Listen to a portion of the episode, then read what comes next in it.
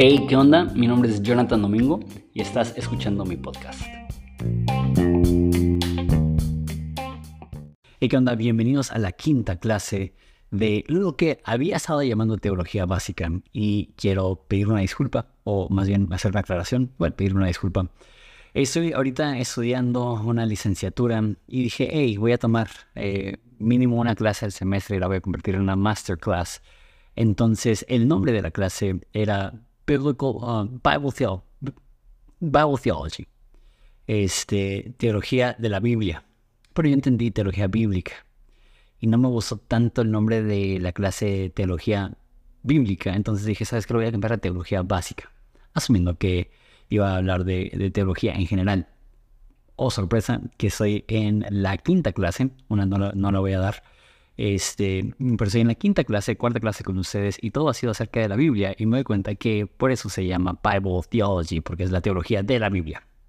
Entonces, este, aquí la cuarta clase de teología de la Biblia, donde aún estamos hablando de la Biblia y ya en vez de estar hablando de cosas básicas, estamos hablando de detalles súper importantes y siguen siendo más o menos básicos, básicos porque estos temas podrían ser toda una clase de un semestre y realmente es, una clase nada más. Pero e, eso no, ya no entra en como una categoría súper sencilla como la primera clase que fue la Biblia se trata de Jesús. Lo que vamos a hablar hoy es qué tan confiables son los manuscritos que tenemos del Nuevo Testamento. En otras palabras, cuánto se parece lo que tenemos en nuestras Biblias el día de hoy a lo que escribieron los apóstoles y los seguidores de Jesús en el primer siglo. Entonces, eso es importante porque una de las críticas que existe en contra del cristianismo es que eh, hubo tiempo al principio del cristianismo donde se pudieron corromper las escrituras y lo que poseemos el día de hoy, no tenemos ninguna certeza qué es lo que es, qué es realmente lo que escribieron los apóstoles, qué es realmente lo que escribieron los que escribieron los evangelios y, Pablo y, y, personas cuestionan esto. Más personas que no tienen un entrenamiento eh, histórico ven un espacio grande entre el momento que se escribió y cosas como eh, la finalización de la canonización del Nuevo Testamento. Entonces eso no fue hasta finales del siglo IV que ya se puso eh, estrictamente cuáles son los 27 libros del Nuevo Testamento. Entonces personas dicen, mucho puede pasar en 350 años de que se escribieron las primeras cartas del Nuevo Testamento a que ya se hizo el canon del Nuevo Testamento. Sin embargo, eso no significa que no hay evidencias muy tempranas de la Biblia. Entonces, eh, quiero empezar primero hablando acerca de algunos manuscritos. Eh, los manuscritos son las copias de la Biblia que existen de la antigüedad. Eh, uno de los más importantes se llama el John Ryland Fragment, el fragmento de John Ryland, también conocido como P52.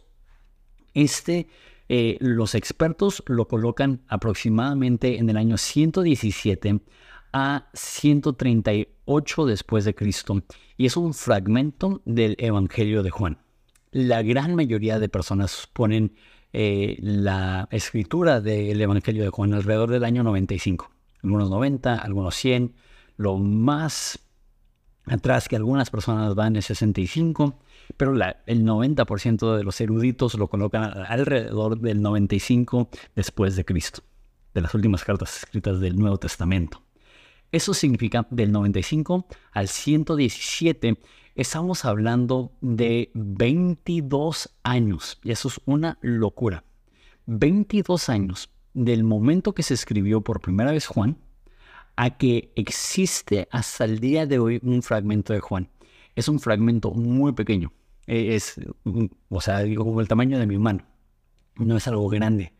Pero esos historiadores eh, el que lo descubrió lo mandó con tres expertos diferentes y todos lo evaluaron en esa, en esa época, independientemente el uno del otro. Eso significa que hay evidencias de una carta del Nuevo Testamento así de viejas. ¿Por qué es importante esto? Porque hay personas que creen que la Biblia se escribió décadas o siglos después de Jesús, pero que simplemente 22 años después de que se escribió eh, la carta de Juan, que ya han, que exista hasta la fecha de hoy un, manuscrito es una locura. Eh, otro manuscrito famoso es el Bodmer, eh, el papiro Bodmer del año 200. Eso es una vez más. 150 años después de que se empezó a escribir el Nuevo Testamento, 100 años después de que se terminó de escribir el Nuevo Testamento. Y este contiene Lucas, Juan, Primera, Segunda de Pedro y Judas. Entonces, este es eh, el primer manuscrito que tenemos donde contiene una epístola y, y contiene un evangelio. Una vez más, a lo mejor sientes que es mucho tiempo, 150 años para tener un fragmento. Eh, pero ahorita lo vamos a comparar con otros libros. Eh, el papiro Chester Beate es del año 250 y contiene la mayoría del Nuevo Testamento. Entonces, 200 años después de que se empezó a escribir el Nuevo Testamento y 150 años después de que se terminó de escribir, tenemos un Nuevo Testamento prácticamente completo. Y la razón que es, dice prácticamente completo, porque todos los que vamos a ver va a decir prácticamente todo, porque obviamente se, se, se desgastan y se pierden eh, algunas partes de la hoja, entonces no es como que nada más es unos capítulos o unos libros, es todo el Nuevo Testamento completo, pero le hacen falta quizá unas oraciones o algunas partes el papiro. Este, está el Codex Vaticanus, que es del año 325, eh, este contiene el Nuevo Testamento y el Antiguo Testamento. El Codex Siniático, este es del 340, tiene prácticamente todo el Nuevo Testamento. El Codex Alejandrino, eso es del 425, contiene casi todo el Nuevo Testamento, Antiguo Testamento y algunos libros apócrifos. Y el Codex Basace, ese es del año 450 y contiene el Nuevo Testamento en griego y en latín. Ok. Ahorita hablo un poco más de, eso. ¿Cuántos manuscritos antiguos hay? Hay más de este, 5.600 manuscritos griegos. Para que comparemos, eh, Existen de Homero, que es el escritor de la antigüedad eh, más famoso, más leído, son 640. De Heródoto, el padre de la historia, eh, 8, 8 copias, 8 manuscritos. Eh, de Platón, Platón, o sea, Platón, el filósofo más influyente de, de Grecia, 7 manuscritos. De César, o sea, César era el, el que derrocó el, eh, la República Romana y sus escritos de la guerra, ¿cuántos manuscritos tenemos hasta la fecha de hoy? Tenemos 10 manuscritos de César. Compara entonces 5.600 del Nuevo Testamento a 10 de César. La Biblia es el libro que ha sido más estudiado y ha sido de la manera más eh, cuidadosa intentada ser derrocada, pero cuando lo comparas a libros de la antigüedad, es por mucho el libro que hay más evidencias. Lo curioso es que nadie cuestiona la confiabilidad de las guerras de César o de los escritos de Platón o los escritos de Heródoto y menos de Homero. Y si hay 10 veces más eh, manuscritos antiguos de el Nuevo Testamento que de Homero, este, le da muchísima credibilidad al, Nuevo Testamento. Eh, no solamente eso, hay fragmentos del Nuevo Testamento, como ya dije, 25 años después de que se escribieron. Homero, la el manuscrito más antiguo que tenemos, se escribió 500 años después de que vivió Homero. Heródoto, eso es una locura. A mí, me encanta la historia y para mí Heródoto es, uno de los historiadores favoritos, es de, eh, los que narra las guerras entre Persia y, Grecia. Eh, es el primer historiador que realmente pinta su historia de manera que lee como, como algo épico y no solamente como un registro. El manuscrito más antiguo que tenemos de Heródoto son 1400 años después de que se escribió. Entonces, ¿cómo pueden los eruditos darle fe a eso y no estar convencidos de la confiabilidad del Nuevo Testamento? De Platón 1200 años y de César 1000 años. ¿Cuántos manuscritos existen entonces del Nuevo Testamento? Si combinas griego, latín, etíope, este, y, como tres otros idiomas antiguos. Son 25 mil manuscritos antiguos que tenemos de del Antiguo Testamento.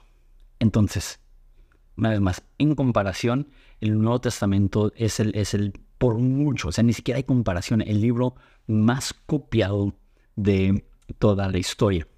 Ahora, la pregunta podría ser, si es el libro más copiado de toda la historia, ok, quizá hablamos de que los fragmentos, de que los manuscritos completos están después del año 250 y ya, empiezan a ver más alrededor del año 320. Eso es mucho tiempo para que se pueda distorsionar. Entonces a lo mejor se distorsionó y ya que empezamos a tener todos los manuscritos estaba distorsionado. Eh, para eso tenemos las citas de los padres de la iglesia. Justino Mártir, escribiendo a mediados del segundo siglo, tiene 330 citas del Antiguo Testamento. todos los que voy a decir, menos Eusebio, van a ser del segundo siglo, este, del segundo y tercer siglo. Eh, Justino Mártir eh, cita el Nuevo Testamento 330 veces, Ireneo 1800 veces, Clemente de Alejandría 2400 veces, Orígenes casi 18000 veces, Tertuliano 7280 veces, y, Hipólito 1300, eh, Eusebio Eusebio 5176. En total, entre estos siete padres de la iglesia, citan en el Nuevo Testamento 36.200 veces. Este incluye, ellos citaron todos los versículos del Nuevo Testamento menos 11. Lo que dicen los, los eruditos es que nada más tomando a estas siete personas, se podría reconstruir el Nuevo Testamento sin haber tenido ningún acceso a ningún manuscrito completo y poder acomodarlo en forma más del 90%. ¿Qué significa eso? Que si una persona en una parte del Imperio Romano y otra persona en otra parte del Imperio Romano, no Mártir, este, no recuerdo de dónde era, pero Ireneo es de León, eh, Clementes de Alejandría, Eusebios de Cesarea, entonces son personas que están distribuidos por todo el imperio romano y este, concuerdan y, citan los mismos versículos. Entonces eh, está el, el doble respaldo, los manuscritos que tenemos, la cantidad de manuscritos que tenemos y el hecho que tenemos tantas citas de la Biblia en textos antiguos que nos demuestran que ellos estaban leyendo la Biblia. Y no solamente leyéndola, sino eh, haciendo comentarios. Orígenes hizo comentarios de la mayoría de los libros de la Biblia y nada más de Orígenes tenemos 18.000 citas. Una vez más, prácticamente podemos reconstruir el Nuevo Testamento únicamente los escritos que permanecen hasta el día de hoy de Eusebio. Entonces, eh, ya teniendo los manuscritos, ¿cómo sabemos que son confiables? Ok, hay 25.000 manuscritos, hay citas del, del Antiguo Testamento, entonces lo que se hace es uno, se comparan. Se comparan los manuscritos que hay, eh, se comparan las citas y así podemos ver cuáles son las versiones más comunes este, y, tener bastante seguridad de cuál es, qué es lo que decía el original. El otro es que sabemos las prácticas que tenían los escribas, la dedicación que tenían. Eso nos da mucha confianza. Tres, también las traducciones, porque tenemos traducciones muy antiguas de eh, cóptico, que es de Egipto. Tenemos eh, versiones muy antiguas del latín. Entonces podemos comparar no solamente los manuscritos que tenemos en griego, sino las otras traducciones y ver los otros idiomas nos ayudan a entender qué es. Ok. ¿Eso significa que no hay variación entre textos? Sí, los hay. Muchísimos. De los 25.000 manuscritos, hay 200.000 variantes. ¿Qué significa eso? que si un manuscrito tiene una pronunciación o un desarrollo diferente, es, eso lo colocan como una variante. Entonces, si del libro de Juan hay una omisión de una palabra, es una variante, y hay una palabra mal escrita en otro lugar, es una variante, y el orden de las palabras se voltea en un lugar, es una variante. Entonces de eso salen 200.000 variantes los manuscritos no son idénticos, no hay ningún manuscrito que sea totalmente idéntico, hay, hay diferencias mínimas, pero eso no significa que no sea confiable. Eh, los eruditos ponen el 98.35 del Nuevo Testamento que tenemos hoy en día es sin cuestionamiento. Es por, por ciencia lo que se escribió originalmente. Simplemente por la cantidad de repeticiones, por la similitud. Entonces, por ejemplo, si, si yo te escribo, es un ejemplo que dieron en la clase, ganaste un millón de dólares y no me crees. Y luego mando otro mensaje que dice, tú ganaste un millón de dólares. ¿Son idénticos? No, pero es la misma idea. Y si en, otro pongo, tú ganaste un millón de dólares, pero al millón me equivoco y en vez de escribirlo con dos, L, con dos L's, con ella lo escribo con una L. No cambia el significado, simplemente es, es una variación. De la misma forma, el 98.35% del Nuevo Testamento las variaciones que tienen son de ese tipo. El orden de las palabras, eh, errores de ortografía, er, errores de puntuación em, y, ese tipo, una omisión de una palabra. El 98.35 del Nuevo Testamento es 100% confiable. ¿Y qué pasa con el otro 1.7%? Eh, de los errores que hay del 1.7 que está en cuestión y puede ser debatible, este, los eruditos en gran parte dicen que el corazón del mensaje original permanece. O sea, hay, 1.7% del Nuevo Testamento que no estamos seguros si tal cual lo tenemos es como lo escribieron los autores originales. Pero de esos, ninguno tiene que ver con teología eh, principal o con doctrina principal. Todos los errores o las diferencias que tenemos que realmente son sustanciosas y de peso, ninguna de esas tiene este, un peso teológico que podría crear una variante en lo que creemos como cristianos. ¿Qué significa eso? Este, que si ves la, los manuscritos tan antiguos que tenemos, si ves la cantidad de manuscritos que tenemos, si ves las citas de los cristianos antiguos y de los padres de la iglesia, si comparas los manuscritos y las traducciones, si tomas en cuenta todo eso en conjunto, el 98% del Nuevo Testamento es tal cual se escribió y un poco menos del 2% está en cuestión. Y de ese 2% nada tiene que ver con teología eh, o doctrina principal. ¿Qué significa eso? Aunque no tenemos los originales, no tenemos los originales de ningún libro. Pero cuando lo comparas con cuánto la gente está dispuesta a confiar un libro como las historias de Heródoto, que únicamente hay ocho manuscritos y de cuando se escribieron al manuscrito más antiguo que tenemos son 1400 años, si pueden confiar en eso, necesitas no solamente ser escéptico, necesitas estar totalmente en autonegación para no ver el Nuevo Testamento como algo confiable. Eso no significa que todos tienen que creer el contenido, eso no significa que todos van a creer en Dios, eso no significa que todos van a creer en Jesús, pero históricamente hablando y científicamente hablando, el Nuevo Testamento es el documento antiguo más confiable que existe. Eso es muy padre, porque si no lo fuera, yo no, tendría la, la certeza de basar mi fe en un libro que no estamos seguros si realmente es lo que escribieron.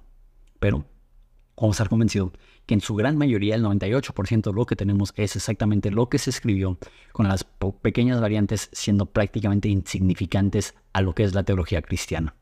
Eso es la confiabilidad del Nuevo Testamento.